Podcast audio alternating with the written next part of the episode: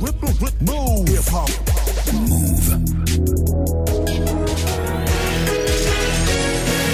13 00, vous êtes connectés sur Move.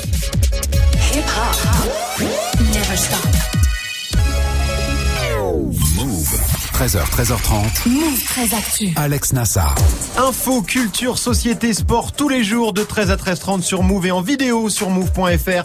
Move 13 Actu, toute l'actu de ce mercredi 5 décembre 2018. Comment ça va l'équipe Ça va, la famille Au programme aujourd'hui, la story de Marion consacrée aux événements annulés ou reportés suite au mouvement des Gilets jaunes. Ouais, on va parler des matchs de Ligue 1, du Téléthon, d'un festival électro et de la SPA. Ouais, Il y a beaucoup de trucs qui sautent euh, ce week-end. Ce sera dans la story du jour. Guérin est là aussi, bien sûr, pour Move presque Actu. T'as quoi de beau aujourd'hui, Guérin? Vous rêviez de payer Internet un peu plus cher? Ouais. Eh bien, un Free va bientôt le faire puisque vous aurez une Freebox pour le prix de deux.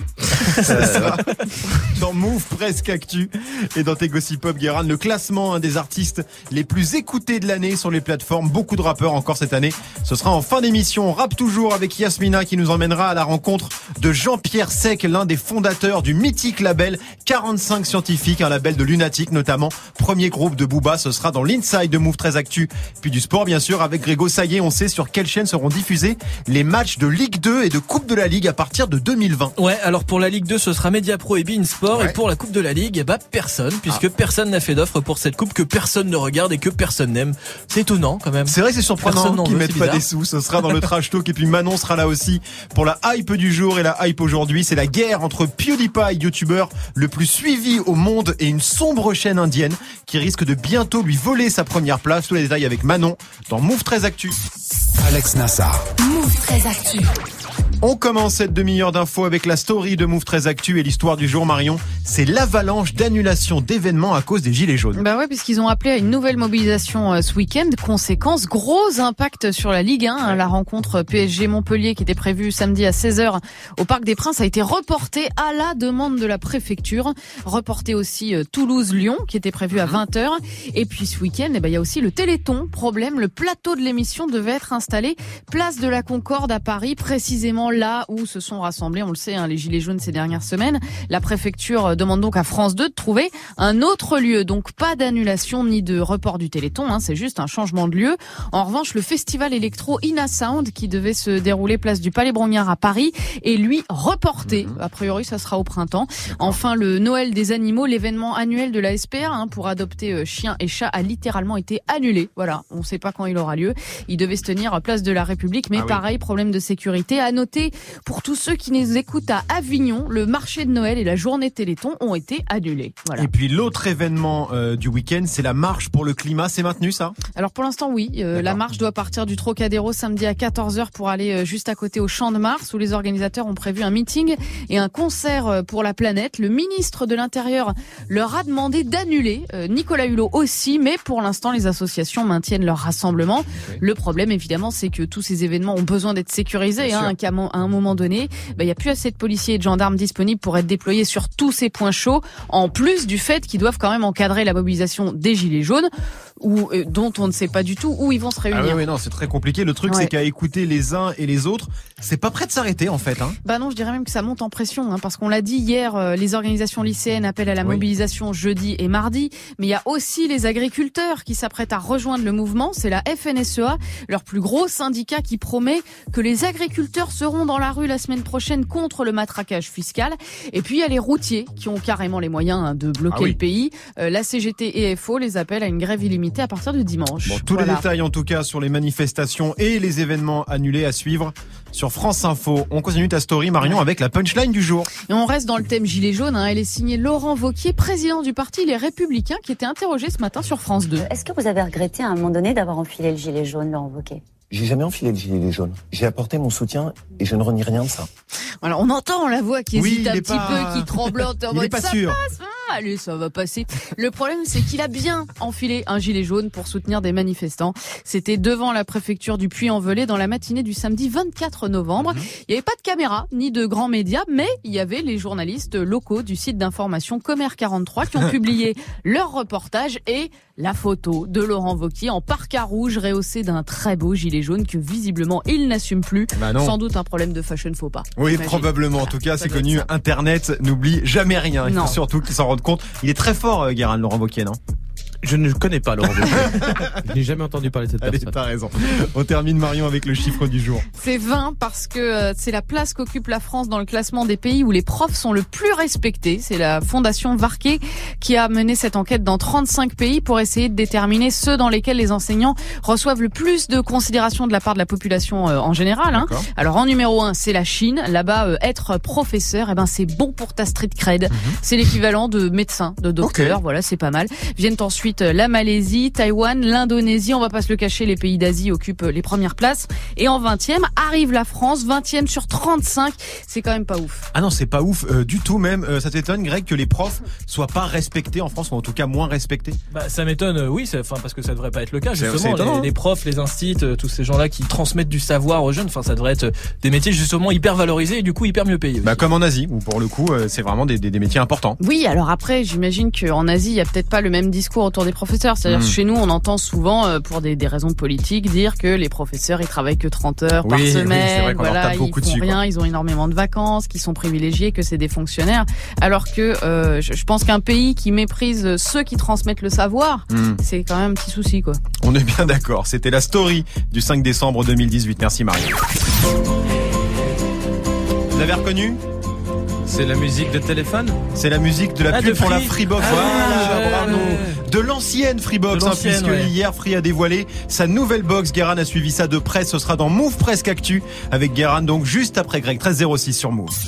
Move très actu. Jusqu'à 13h30. L'info Osef de Greg tous les jours, une info dont on se fout totalement, mais une info quand même. Qu'est-ce qui s'est passé de pas intéressant un 5 décembre, Grégo? Eh ben j'aurais pu vous parler du 5 décembre 2017. Bonjour à tous, il est 3 heures à Paris. Un seul titre dans cette édition, on vient de l'apprendre. Il y a quelques minutes, Johnny Hallyday est mort, il avait 74 ans. Johnny Hallyday est mort. Johnny Hallyday s'en est allé, on l'a appris cette nuit. Eh oui, ouais. déjà un an. Un an déjà. Déjà un an, la mort de Johnny Hallyday, l'idole des plus très jeunes, 74 ans, 60 ans de carrière, un vrai monument national quand Ah même. hein, date importante. Voilà, les hommages sur les Champs-Élysées et tout ça. Donc date importante. Moi, je préfère vous parler du 5 décembre 1995, juste parce que à cette époque-là, Mhm. on savait déconner dans le 20h. Et juste, tout juste pour vous énerver, je vous signale les revenus du basketteur américain Michael Jordan, le sportif le mieux payé au monde, 220 millions de francs pour l'année 95. Comme quoi, ça rapporte de mettre la main au panier. Oh la vache. Voilà. C'était juste pour ça, je suis tombé dessus. C'était le 20e siècle. C'était qui le monsieur qui parlait Bruno Mazur. Bruno Mazur. Bah écoute, on l'embrasse. Bah, on l'embrasse, Voilà, faisons voilà, comme il ça. Il fait un one-man show en ce moment. euh. Ouais, il, est, il est- il est sur scène. Merci beaucoup, Greg. On te retrouve pour le trash talk du jour consacré à la Coupe de la Ligue. Ouais, la Coupe de la Ligue qui pour l'instant n'a plus de diffuseur. À partir de 2020, la Ligue remettait les droits télé de la compétition aux enchères hier et personne n'en a voulu. Et c'est vraiment étonnant. C'est bizarre. Ce sera dans le trash talk dans quelques instants. Merci, Greg. Du lundi au vendredi. Move très actu. 13.08 sur Move, c'est l'heure de Move presque actu, les infos presque essentielles du jour, presque décryptées par Guérin.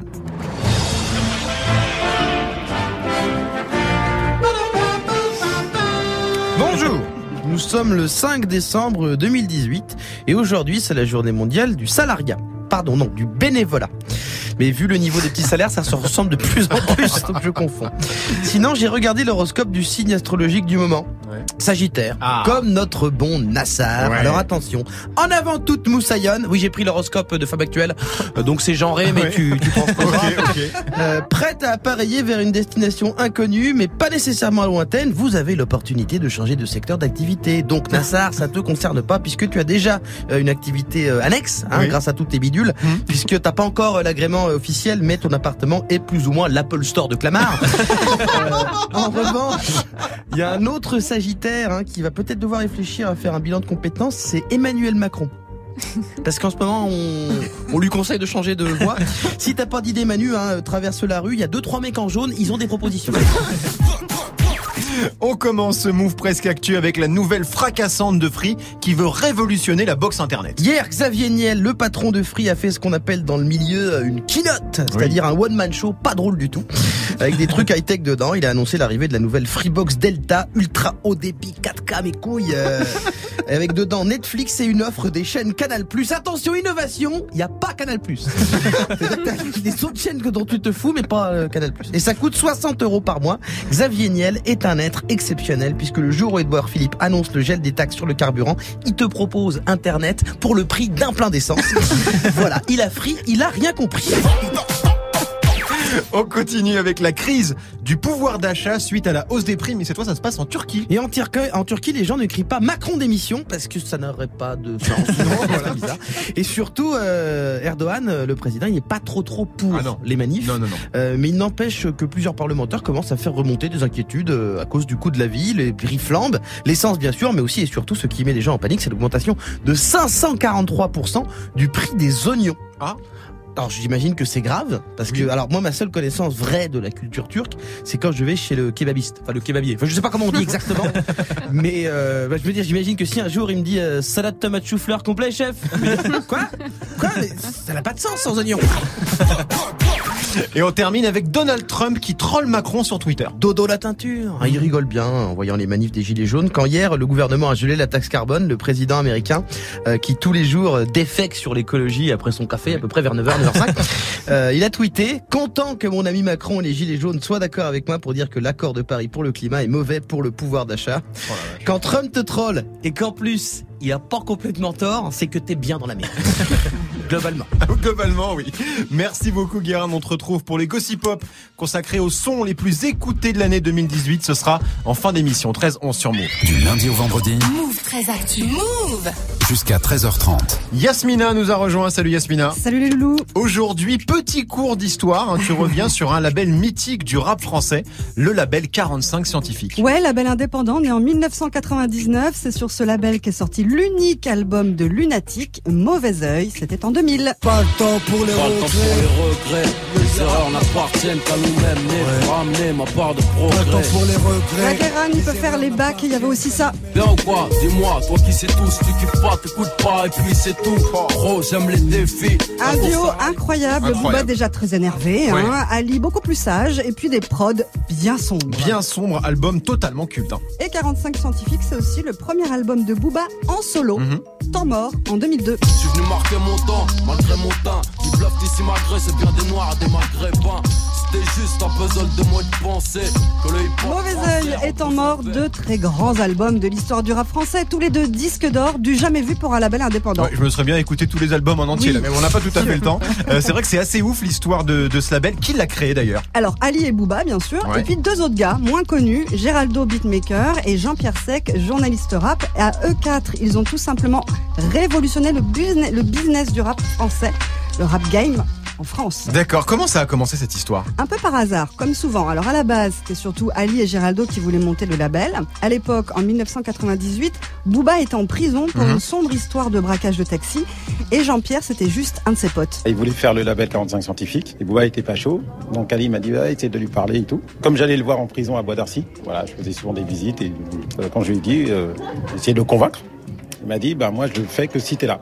Quand il est sorti de prison, il a organisé le rendez-vous avec tout le monde et c'est comme ça que je me suis retrouvé dans le label. D'accord, donc Jean-Pierre a accepté, Ouais. évidemment, c'est un peu le, le facteur X de ce projet, c'est lui qui a, qui a tout déclenché, mais pourquoi il voulait absolument monter un label, les quatre là? Parce que fin des années 90, début 2000, si tu veux signer en maison de disque quand tu fais du rap, bah garde la pêche. Hein. D'accord Les majors décident de tout. À l'époque, Universal, Warner, Sony Music, ils sont pas très chauds pour sortir l'album de Lunatic. Nous, avant que l'album ne sorte, personne croyait à l'album.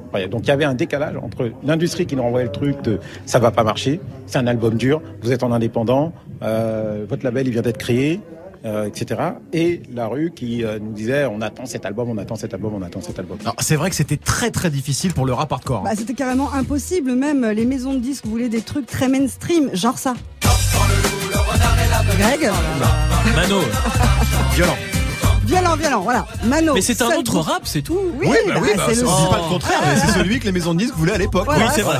C'est le seul groupe de rap à se placer dans le top 10 des meilleures ventes de l'année 1999. Eh oui, alors les Lunatics, c'est vrai que c'était complètement un autre délire. Donc ils ont monté le label par obligation en fait. Oui, et parce qu'ils avaient besoin de personnes. Ali et Booba sont les artistes, Géraldo fait les sons et manage le groupe, et puis. Jean-Pierre, lui, il met en place la stratégie. Il y a deux éléments importants dans la stratégie de marketing. C'est les 4 par 3 euh, qu'on a pris dans le métro. Donc des 4 mètres par 3 mètres, des grandes affiches sur lesquelles métro. Ça, ça a bien, bien, bien marché. Et euh, le site internet qu'on a développé à l'époque, qu'on a en 99-2000, et qui est devenu le site numéro un de toute musique euh, confondue.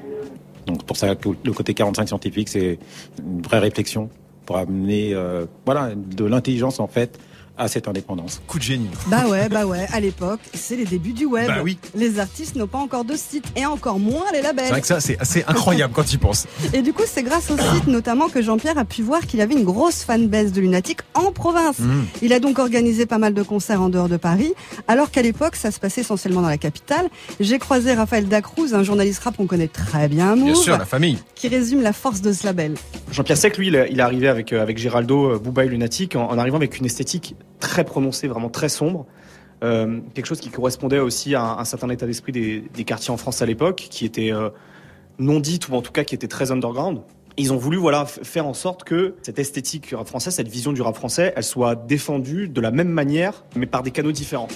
45 scientifiques a un label à l'image de la jeunesse de l'époque, un sombre donc. Bah oui. En tout cas, 20 ans après, on en parle toujours de ce label. Mais pourtant, euh, alors il est culte, il est mythique, mais il a pas duré longtemps. Bah hein. non, Booba quitte le 45 scientifique en 2003. Le label ne survivra donc pas à ce départ. Ensuite, chacun a pris sa route.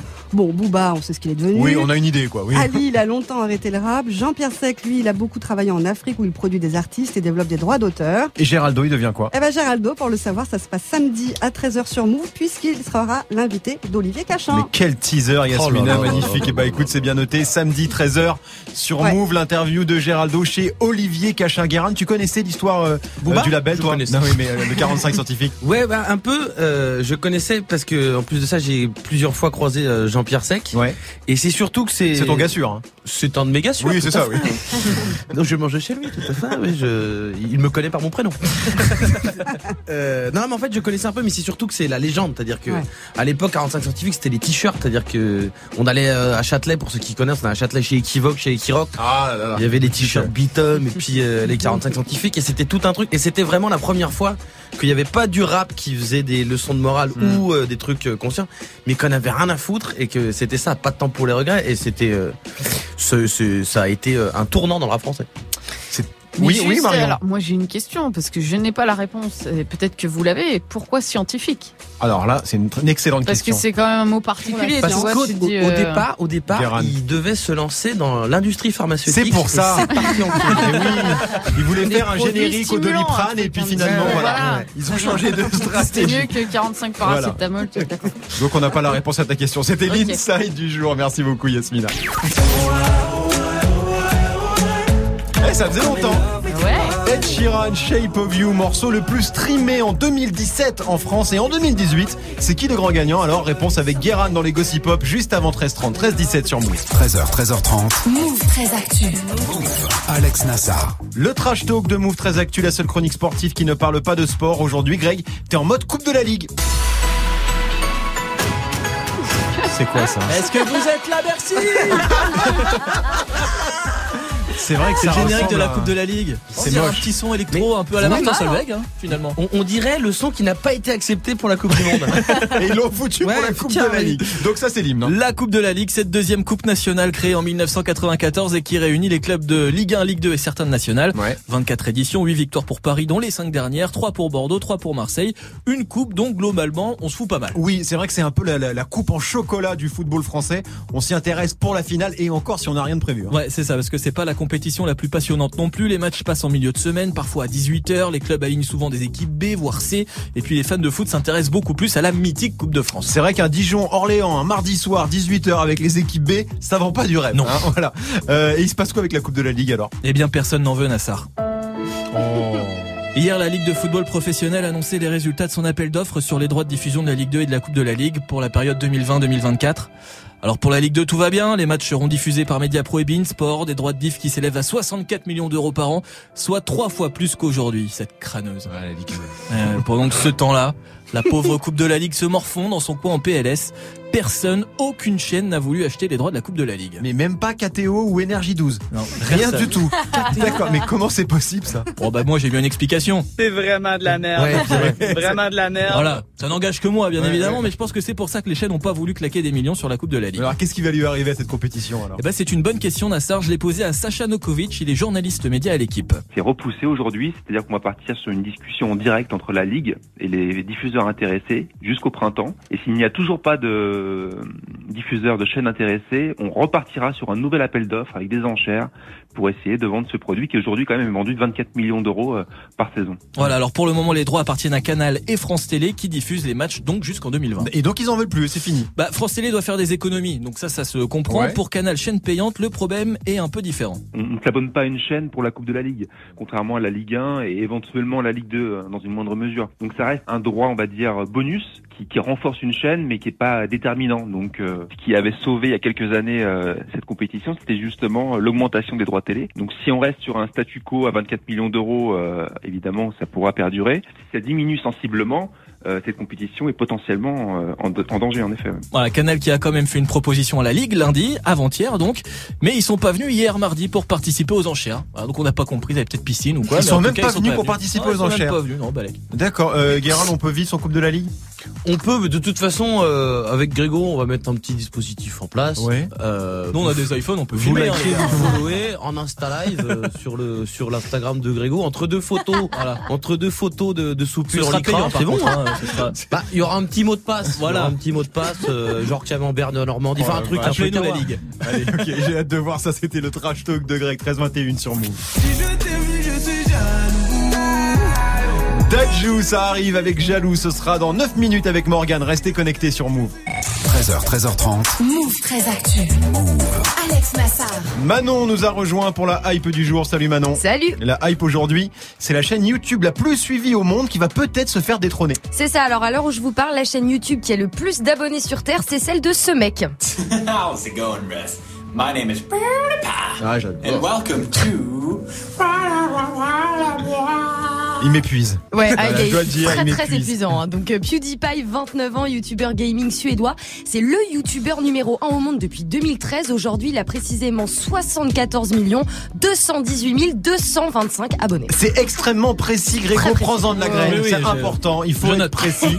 Euh, non, mais c'est colossal, surtout pour comparer le youtubeur français le plus suivi, c'est Cyprien, et il est seulement à 12 millions, ce nul. nul c'est pas mal, hein. Nul, Oh Cyprien, là. nul Je l'adore en plus. Et donc, PewDiePie, euh, il va se faire détrôner. Eh ben c'est possible. Pour la première fois depuis 6 ans, il pourrait ne plus régner sur le YouTube Game. Il est talonné par une chaîne qui propose ça. Oh, j'aime bien. Ouais, c'est des gens de ma famille, c'est des gens de ma famille. C'est mieux que PewDiePie, hein. Ça s'appelle Tandoori TV, c'est des gens de ma famille. Vachement bien.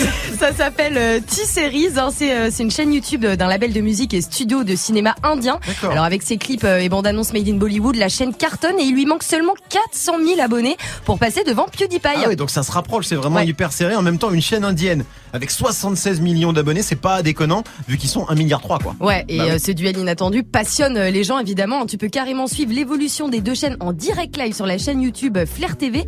J'avoue que c'est assez captivant. Oui, j'ai vu, t'as passé ta matinée Ouais. à mater un décompte. Je savais pas pourquoi. Oui, Guérin. Oh, Flair TV, ça a l'air bien ça. oh putain, il faut s'abonner.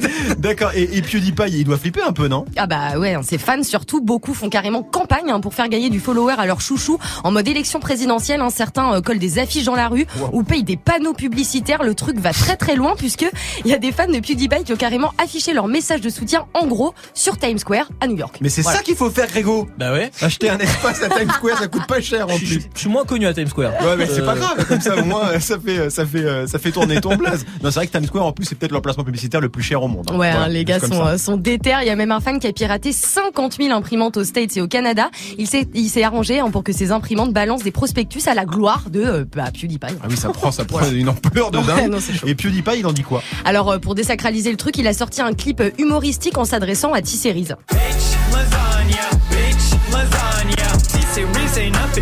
pas mal. Pas mal, ouais. Je kiffe, ça rentre trop dans la tête. Ça pas rentre trop dans la tête. Donc euh, voilà, en gros, il traite euh, T-Series de bitch euh, lasagna. On comprendra qui pourra. C'est- d'accord. 53 euh, millions de vues quand même. Hein, mais euh, PewDiePie a frappé encore plus fort avant-hier avec une vidéo dans laquelle il recadre ses propres fans hein, qui laissent des commentaires racistes sur la chaîne indienne. Et au passage, il a décidé de venir en aide à l'Inde en organisant une levée de fonds au profit d'une association qui aide euh, la scolarisation des enfants indiens. C'est bien ça, il en profite, profite de la battle pour aider Ouais. les enfants et accessoirement se donner une bonne image. Il est Ouais, fort, il est fort, il il est est fort. très très malin à attendrir, att- attendrir euh, le public histoire de rester le roi de YouTube. En tout cas, la fameuse cagnotte euh, créée sur le site euh, GoFundMe a déjà récolté 200 000 euros de la part de 10 000 contributeurs. Marion, tu penses que c'est une, une, une- une bonne idée de faire une, de récolter des fonds comme ça pour les Indiens euh, au moment où tu es en train de te tirer la bourre avec une chaîne indienne Non, mais c'est parce qu'il sait pas quoi faire d'autre. Mais Ah ouais, j'imagine voilà. qu'il a dû, il, il a dû se dire ah, tiens, et si je faisais un- une vidéo en indie, euh, et si je faisais, euh, si j'essayais d'inonder le marché indien. Enfin bon, c'est, c'est- bon, écoute, on verra. Ouais. Greg Je trouve ça fascinant, moi. Ça, bah, c'est fascinant de toute façon. Je trouve ça fascinant. Non, mais des gens, j'ai envie de dire, lui, enfin, il a le- le- un pouvoir d'influence assez énorme. Ah bah, S'il dit une connerie, enfin, il peut être suivi par des gens. euh, T'imagines le mec qui a piraté 50 000 Ouais, imprimantes non, parce qu'il est fan de. PewDiePie Guérin Moi, après Beach Lasagna, j'ai écrit, je viens d'écrire là, hein, là Ouais, sur un coin ouais. de table, je viens d'écrire euh, une chanson pour Grégo, ça s'appelle Fuck pâté en croûte. sur de la trappe, ça a marché. Viens Grégo. Faisons ça. Merci Manon. On te retrouve demain bien sûr, 13h25 sur Move. Jusqu'à 13h30. Move très actu. Alex Nassar. Les gossip hop de Move très actu, les infos hip hop du jour servis en 4G parce que ça y est Guéran, on a le classement des sons les plus écoutés de l'année sur les plateformes. Alors la France est bloquée, il n'y a plus d'essence, les gens sont vénères, mais sur internet, on ne change pas de programme. C'est comme euh, le dimanche à Bamako. C'est le jour des mariages. Oui. Euh, ben en décembre sur les réseaux, c'est le classement de l'année qu'on partage. Oui, cette euh, introduction de chronique vous est offerte par rimrich.com. Et comme vous l'avez entendu, ce partenariat est un succès. Ah oui. Euh, mais c'est une manière sympatoche et rigolote euh, de vous dire que ça y est, on a la réponse à la question qu'on se posait pas. Euh, Qu'est-ce qu'on a le plus écouté en streaming cette année en France? Qu'on se la pose pas forcément, mais on a la réponse quand même. C'est quoi le classement? Alors dans le monde le plus écouté c'est Drake. Dans la Ah. Startup Nation les résultats sont différents mais ça reste euh, de la musique euh, urbaine. Mhm. Euh, sur Deezer c'est Joule. L'artiste number one. Devant Damso, Maître Gims, Dajou, Nino et Booba. On notera euh, l'absence dans le top 10 de la première dame de France, euh, Aya Nakamura. Bah ouais. Euh, ce qui est normal. À cause de Nikos qui a tout foutu l'algorithme en l'air. hein. On ne reconnaît plus le nom. Maintenant, il faut taper Yaka Nakamura. Donc voilà, après, ça, ça fausse le classement évidemment. Donc Rof n'est pas là non plus. Ah, ça doit sûrement être à cause des gilets jaunes parce qu'il n'y a pas de neige cette année. donc, euh, voilà. On notera aussi que l'album le plus écouté sur Deezer, c'est Dajou, Gentleman 2.0, devant Ceinture Noire de Maître Gims et Damso, Lithopédion. Je vous coche pas, le reste, c'est comme le 27e du Ballon d'Or. J'aurais pu chercher, mais... On bat les couilles. D'accord, très bien. Et sur Apple Music et Spotify, ça donne quoi alors? Alors Apple Music, assez intéressant en termes de résultats français. Voilà ce que j'ai déniché. Mais Ils ont, ils ont pas donné de résultats.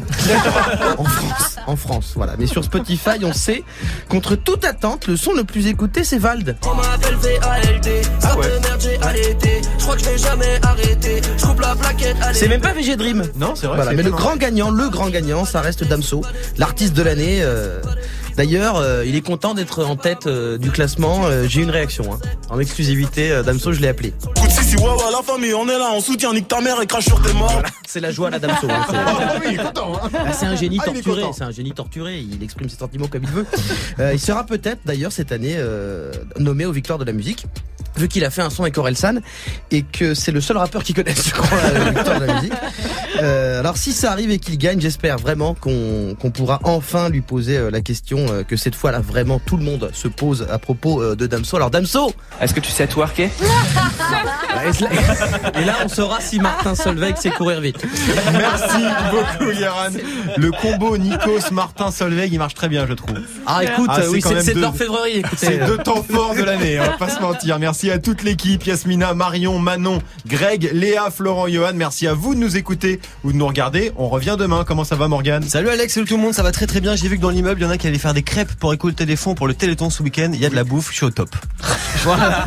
Ouais, ça sera Voilà, vendredi. C'est T'as un cool. euro pour les payer les crêpes. Bah oui, bah évidemment, je vais les hein. payer toutes mes crêpes pour faire des hein. dons au Téléthon comme ça. J'ai J'ai vu salé, caramel, tout ça. là. Voilà, ça va sympa. Je parle de bouffe évidemment. Mais je pensais pas qu'on en parlerait à l'antenne. Je partage, je partage. Important, il y a le Téléthon dans quelques Et jours. les j'en profite. Est-ce qu'on peut Oui. parler des ascenseurs qui tombent en panne Oui, bah on peut en parler. on y va, quoi. On peut en parler. Vu que je suis à l'heure, ça va, j'ai pas été en panne aujourd'hui. Eh ben, c'est très bien. Impeccable. 13-29 les amis, passez un bon mercredi après-midi, vous restez connectés à mes côtés.